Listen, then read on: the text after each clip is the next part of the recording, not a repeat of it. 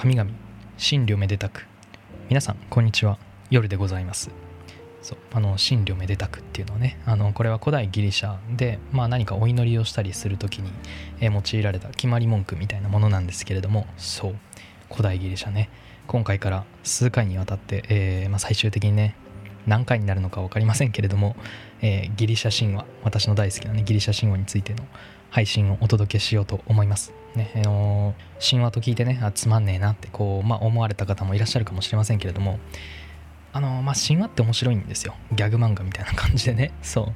私くだらないもの好きですから、まあ、神話をくだらないって言っちゃうとねそれこそ神罰が 下るのかもしれませんけれどもまあなんかねあの今から見たらすごい面白いんですよ。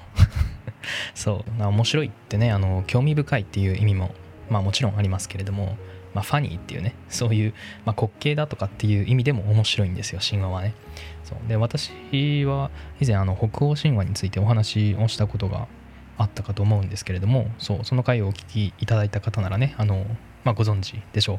神話ってねあのくだらない話とか 何それっていう突っ込まざるを得ないような話とかねめちゃくちゃあるんですよね。そう、まあ、例えばそのロキがねあのトールの妻のあの頭を丸刈りにする事件とかね、えーマッチョのめちゃくちゃマッチョのトールがあのすね毛丸出しで女装して、まあ、すね毛丸出しっていうのは勝手に私が言ってるだけですけど女装して、まあ、巨人のパーティーに行って皆殺しにするとかね。そう。あとは海底でなぜか釣りをするとかね。ね。面白くないですか？そう、まあ、こんな北欧神話に負けないぐらいですねあのギリシャ神話にもくだらない話が いっぱいあの出てきますから。そう。くだらないお話が好きな皆さんぜひお楽しみにということで。はい。早速お話をしようと思うんですけれども。うん。まあいろんなバージョンがあるんですよね。神話っていうのはまあそういうものですよね。あの長らくいろんな人が語ってきたわけなのでいろんなバージョンがあるし、まあ、二次創作三次創作みたいなものをねめちゃくちゃありますから、まあ、今回私がお話しするのはそういった、まあ、なんか今残っているギリシャ神話のうちの、まあ、つのバージョンとして、えーお聞きいただければと思います。で、まあ、今回どこまでお話しするかっていう、まあ、それは迷ったんですよね。英雄の話とかねそうペルセウスとかねあのメデューサ倒してみたいなメデューサの首からあのペガサスが生まれてみたいな そういう話もしようかと思ったんですがあのやっぱね英雄のところまで話すと英雄って何かっていうと 英雄って何かっていうとあのギリシャ神話では神と人間のハーフなんですけどそうあのそこまで話すとあのまあなんか10回とかね 下手したら20回とかギリシャ神話会会がね続いてしまうかもしれないのであの今回はそこまでいかずにですねあのガイアと、まあ、ウラノスあたりの話から、うんまあ、オリンポス十二神、まあ、そのぐらいのお話までしようかなと思います。まあ、これでもねめちゃくちゃボリュームありますけれども、まあ、できるだけねあの短くあのエピソードをなんかトリビア的にねポンポンポンって並べていく形でお話ししようと思います。はい、えー一体どれぐらいの時間がかかるのか分かりませんけれどもぜひお付き合いいただければと思います。それでは早速世界を作りましょう。神々神領めでたく。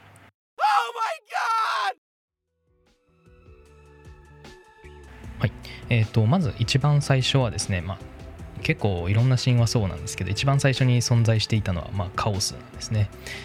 まあカオスっていうと、まあ、ぐちゃぐちゃの裂け目みたいなものなんですけど世界にカオスが初めに生じたと。で、えーそのカオスの次に生まれたのが、えー大地の女神ガイアっていうやつと、えーまあ、暗黒の世界タルタロス、まあ、このタルタロスっていうのが神なのかなんか世界なのかなんかよくわかんないんですけど、まあ、よくお仕置き部屋として使われるっていう そのタルタロス君っていうのがいるんですけどそう、まあ、暗黒の世界タルタロスですね。でそして愛の神エロスっていうねそういうのが、えっと生まれます。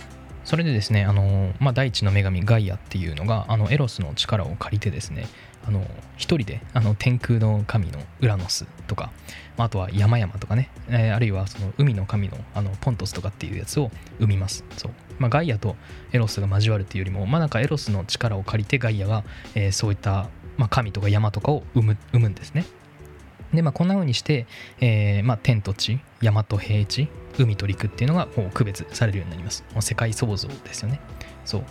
まあ実は高校ら辺の話で、まあ、エレポスとニクスが結婚してアイテルとヘメラを産んでみたいなまあそういう話はあるんですけどあの省略しますね。あの名前多すぎてめんどくさいからね。うん。で、えー次にですねそのガイアは自分が産んだウラノスね。天空の神ですけれどもその自分が産んだあのウラノスと結婚して、えーティタン親族って呼ばれるね、えーそういう子供たちを産みます。で、えーその次に産んだのが、ま あ、なんか産みすぎやろって感じですが、まあ、最初はね、あのー神話ってキャラ少ないから ボンボン産んでいかないといけないんですね。そう、えー次に産んだのがあのキュクロプスっていうねあのサイクロプスとかっていうと聞きなじみがあるかもしれませんけれどもそうあのキュクロプスっていうまあ一つ目の巨人、まあ、目が1個しかない巨人、まあ、かける3ですね。あの3人産んででその後あのヘカトンケイルっていうねあのこれもすごいですよ。あのキクロプスもキモいけど1つしか目がなくてっていうのがいて。でヘカトンケイルってやつは頭が50個。頭が50個。で腕が100本あるっていうこういう怪物なんですけどそう。でこういうのをあのガイアが生むわけですよ。でそしたらもうウラノスはビビるわけですよね。あのパパはビビるわけですよ。いえみたいな。キクロプス生まれてきたみたいな。ヘカトンケイル生まれてきた。金もみたいな。キモすぎてそのウラノスパパはあのドン引きしてですね。この巨人とか怪物とかが生まれた瞬間ですねそいつらを縛り上げてねあのガイアのねあお腹の中に戻すわけですよ。お前生まれてくんなっつって。でガイアのお母さんのお腹の中に戻してですね。でそのままあの地下に閉じ込めます。やりすぎ。やりすぎですパパ。ね。まあどう考えてもやりすぎなんですが 生まれた瞬間あのキモさんにビビってで縛り上げてでお母さんの体の中に戻すっていうね。で閉じ込めるっていうね。そう。でまあこれでママはブチギレるわけですよ。ガイアはね。激横プンプンマンですね。ふざけんなと、ね、何やっとんじゃお前と、ね、まあそれは切れるわっていう感じですよね。お腹痛めてねせっかく産んだのになんか縛り上げられてしかもなんかせっかく産んだのに元に戻されてしかも閉じ込められるっていうね。やりすぎっていう。でまあブチギレてですね。で復讐をしようってこう思うわけですよ。でそこでですねあのアダマスっていうまあ硬い金属があるわけですけどその金属でねあの巨大な釜をねあの作ってあのティタン神族ってあの最初にキュクロプスとかさヘカトンケイルとかそういうあの怪物を生む前にガイアが生んでたティタン神族っていうそいつらがいますよね。でそのティタン神族っていうやつらにあのほら見てこれ。でっかい釜作ったから。あのこれやるからさ。で使い方教えてあげるから。これであのウラノスパパやっちゃおうぜ。みたいな。そういうことを言うんでね。だけどあのティタン神族もねちょっとビビるわけですえー、でもちょっとあのパパパ殺すの？みたいな。パパパパやんの？みたいな。ね。ちょ怖いなみたいな。でみんなちょっとビビるんだけど、ね、なんか嫌だなとかって言うんだけどあの末っ子だけはねおやりますやりますみたいなママやるよみたいな僕やるよみたいな。パパにあの痛い目見せてやるよみたいなね。そのすごいやる気の末っ子がいたんだけど。でそのやる気の末っ子っていうのはクロノス君っていうんですね。クロノス。でこのクロノスがあの僕がやってやりましょうっつってこうやってあのママにねあの釜のね使い方をこう教わるわけですよ。よっしゃこれで OK 任せてママ任せてって。でそしてですねあのウラノスがあのガイアにねあの、まあ、浴場してあの興奮している時にですねで交わろうとしている時にですねあのそのでっかいねあの 巨大な釜を持ったあのクロノス君がこう見てるわけですよ。どういう気持ち？どういう気持ちか分かんないけどこうやってあのパパが興奮してママに襲いかかろうとしてるとこをこう見てるわけですよ。ねでそして今だと思ってこうバババーって走っていってそのウラノスのあの興奮したウラノスをねウラノスのウラノスをあの握ってですねでそれを鎌でねガーンってこう刈り取るわけですよ「いって!」っつって ねもうパパはもう本当に「いって!」っつってで血がブシャーって出るみたいなねでウラノスのウラノスをね一物をあのそのでっかい釜で刈り取ったクロノスをですね「おりゃ!」っつってそれをあの海の中に投げるわけですねでまあこれでもうウラノスはねパパはもうやる気なくなるわけですよ。もうもういいもういいって。あの 神だから死なないんだけど。そう不死なんだけど。まあでもさすがにあのウラノスのウラノスがなくなっちゃったのであのやる気なくなるわけですね。ああもういいや。もう王無理ですみたいな。王やってたけど僕もう王無理ですっていう。でそんな感じになってそう。でちなみにあのこの時にあの海にね投げ込まれたあのウラノスのウラノスがありますよね。これこれからあのなんか絶世の美女のアフロディテっていうのが生まれるんですけどどういうこと？海に投げ込まれたウラノスの一物からアフロディテがバーンって生まれるっていうね。ファーみたいな。めちゃくちゃ美しい。女神が生まれるっていう。どういうこと？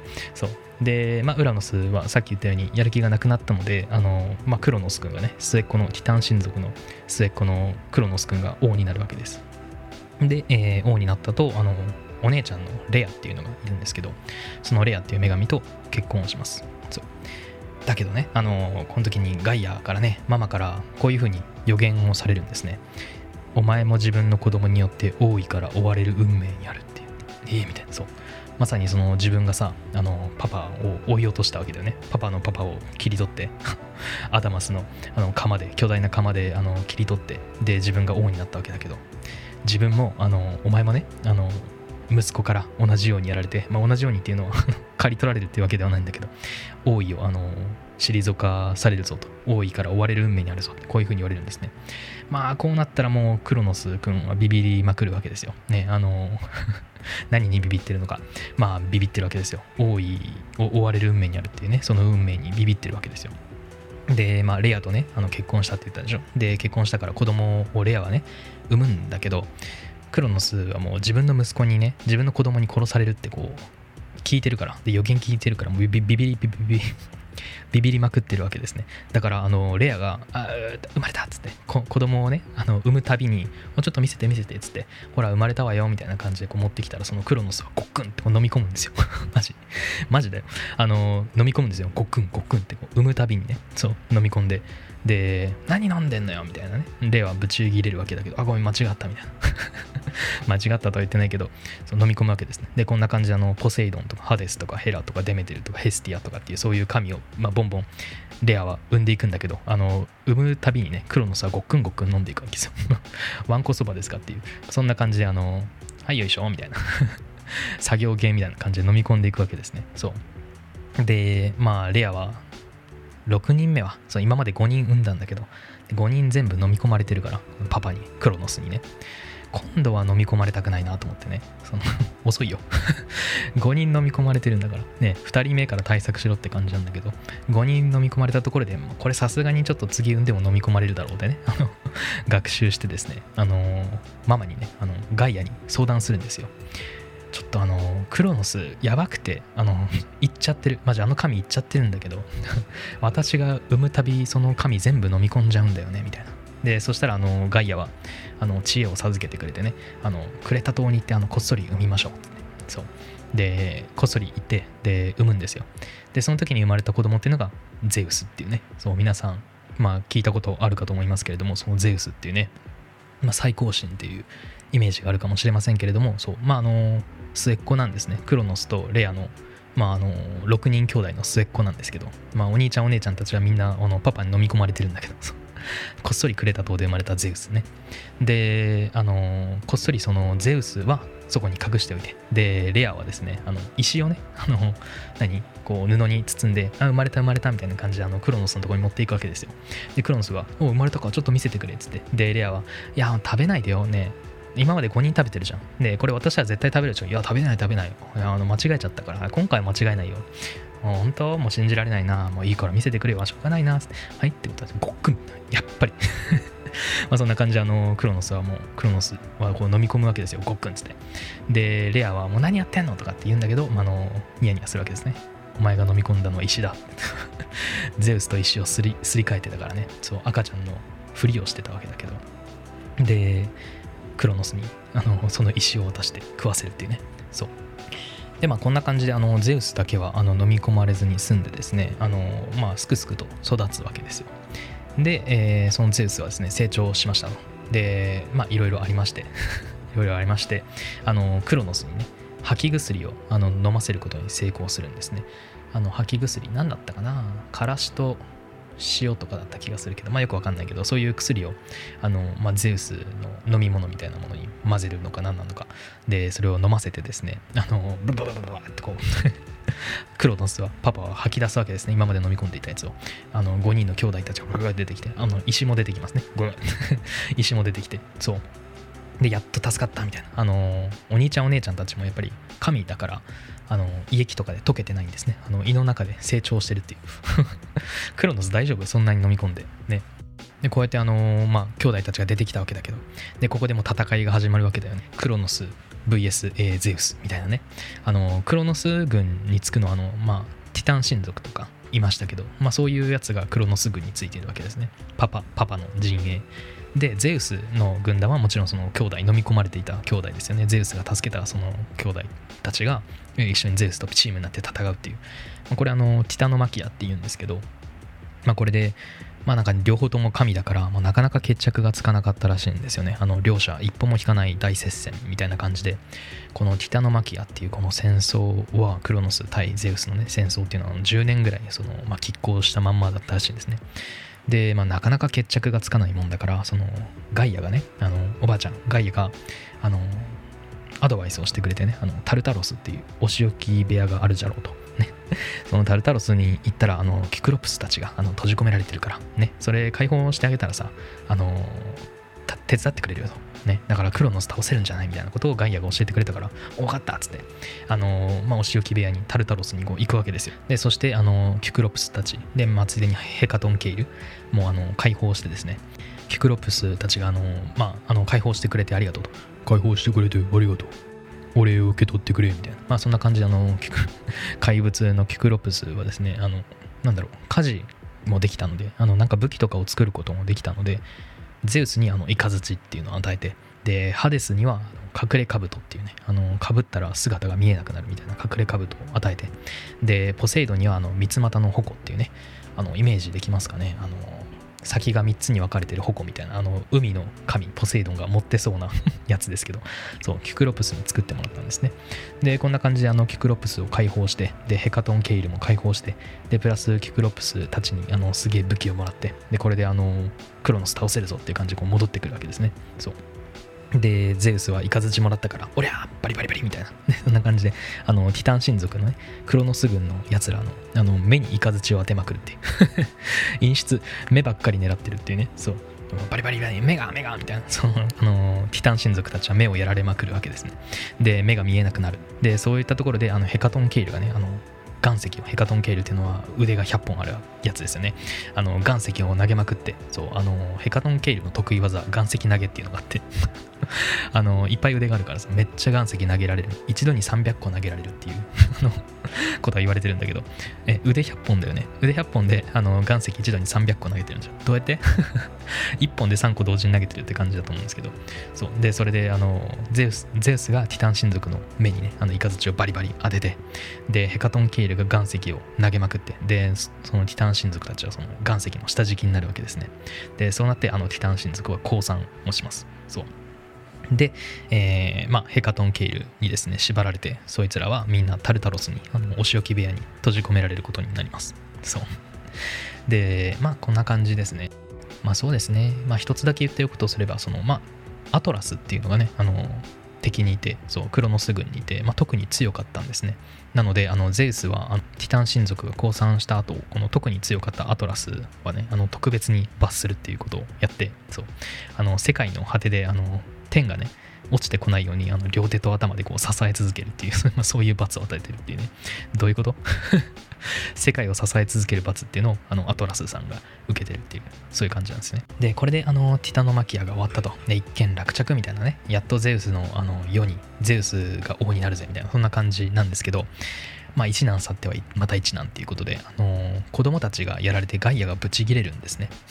どういうこと、まあ、あの子供たちっていうのはね、あのー、クロノスとかそのティタン親族ととかっていうのはあのガイア子供ですからね、あの子供たちがあのタルタロスに閉じ込められたからガイアがブチギレるわけですよ。どういうこと？あのだって ガイアさキュクロプスに手伝ってもらったらあの勝てるよとかって言ってくれたじゃないですか。でその通りやって勝ったらなんか無事切れるっていうねそのガイアブチギレの巻っていうのが始まるわけですよ。でガイアがもうお前らマジふざけんなと。ね。あのゼウスたちふざけんなと。あの私がお腹を痛めて産んだ子をねタルタロスにね閉じ込めやがってとあの後悔させてやるみたいな感じであの化け物をどんどん産んでくる。ガイアがどんどん化け物を生むわけですね。あの化け物製造機ガイアがあのまずはギガンテスっていうねあのめっちゃ巨体で怪力でなんか足は大蛇の形をしていて岩石を投げてくるっていうね。また岩石。また岩石。その岩石を投げてくるようなでかいやつ。ギガンテスね。でそういうのを生んだんだけど。でゼウスたちはギガンテスを倒すわけでね。でその次あのタルタロスとお仕置き部屋とあのガイアが交わってですね。どういうこと？あのお仕置き部屋とガイアが交わってでテュポンっていうのを生むんですね。そう。あの、まあ、このテュポンっていうのはあの、まあ、ゼウスが、まあ、これ後で話すんですけど一人であのアテナっていう女神を生んだのでそれにブチギレたあのヘラっていうのが私も一人で産むっつってテュポンを産んだっていう話もあるんですけど、まあ、ここではそのタルタロスとガイアが交わってテュポンを産んだっていう、まあ、そっちの方をお話ししようと思うんですがそうあのテュポンっていうのを産むんですよ、ね、テュポンって何だと思いますか？あの名前は可愛いですよね。テュポンってね。めっちゃ名前は可愛い。ゆるふわ系かと思いきやもうこれすっげえ化け物なんですよ。もうやばいですよ。あの立ち上がるとあの頭が天に触れる。でっか。で両手を広げるとあの世界と同じくらいの大きさ。でっか。であの肩から蛇の頭が100本生えてて 下半身がなんかこう大蛇がとぐろを巻いてるような感じ。で全身に羽が生えていてで目と口がめちゃくちゃいっぱいあるみたいなね。そのなんかもうイメージすらできないですよね。小学生が考えたんですかみたいな。そういう、まあ、化け物テュポンですね。名前だけ可愛い。ね。でまあ単純な疑問としてガイアどうやって産んだっていう。ね。あの世界と同じぐらいでかいんでしょ。世界と同じぐらいでかいテュポンどうやって産んだっていう話なんですけど。そう。で、まあ、このテュポンは強いわけですよ。ね、でかいけど、でかいし強い。なんか目と口からこう火を吹きながらあの岩石投げてくるっていうね。また岩石？なんか攻撃岩石投げるっていう多くない？ね。その岩石めっちゃ投げてくるんだよね。で、めちゃくちゃ強くてでかいから他の神々がもう逃げ出しちゃったんだよね。だからゼウスはもう一人で戦うことになるわけですよ。そう。一人で頑張って戦ってで、まあ、イカズチをねバンバンバンバンこう投げながらねあの鎌で巨大な鎌でね切りつけたりしてたんですけどあのテュポンに鎌を奪い取られてね。で手足の剣を切り取られてで閉じ込められたみたいな。もう絶対絶命のピンチですよ。ね。まあ、そうなったんだけど絶対絶命のピンチをですねあのヘルメスっていうね。あの、まあ、ゼウスの子供と子供だったと思うな。うん。ゼウスの子供だと思うんだけどそう。ヘルメスとそのヘルメスの息子のあのパンっていうね。そうそいつらがあの助けに来るんですよ、ね、でゼウスをと解放してで自由になったゼウスはあの剣を取り戻してね どういうこと？剣を取り戻してあの装着して足の剣とかを装着してで自由になってでテュポンに雷を当てまくるわけですね。イカズチをバリバリバリバリって当てまくって、テュポンは、えーみたいな、閉じ込めてたのにみたいな、いつの間に？みたいな感じで、もうびっくりしてこう逃げ回るわけですよ。ね。で、ゼウスはイカズチを当てながら追いかけるわけですね。逃げんなみたいな、バリバリバリって当てながら、あのテュポン追いかける。で、ティポンは逃げる。ね。あの、逃げるティポン、追うゼウス。ね。ん？大きさどうなった？ティポンってさ、世界と同じぐらいの大きさなんだよね。どこにどう逃げてんの？そんな感じなんだけど、そう。で、まあ、最終的にゼウスがもう最終奥義だっつって、あの、エトナ山をね、エトナ山っていうあの山があるんだけど 山をティポンに投げつけて、あの、下敷きにするっていうね。下敷き多くない？ね。まあ、こんな感じであのテュポンを倒して、で、まあ、ガイアが生んだ化け物をねあのギガンテスにしてもテュポンにしても退けたのででこれでようやくゼウスはあの王の座を得ることになりましたと、まあ、そういう話ですね。えっ、ー、とまあ20ちょっとか。うん。結構早かったんじゃないかな。はい、えー、世界の始まりからゼウスが権力を確立するところまですごく駆け足でお話しいたしました。次回は、えー、オリンポス十二神ですね。オリンポス十二神っていう、まあ、神がいるわけですけど、そういった神々についてお話をしようと思います。それでは夜でした。また来週。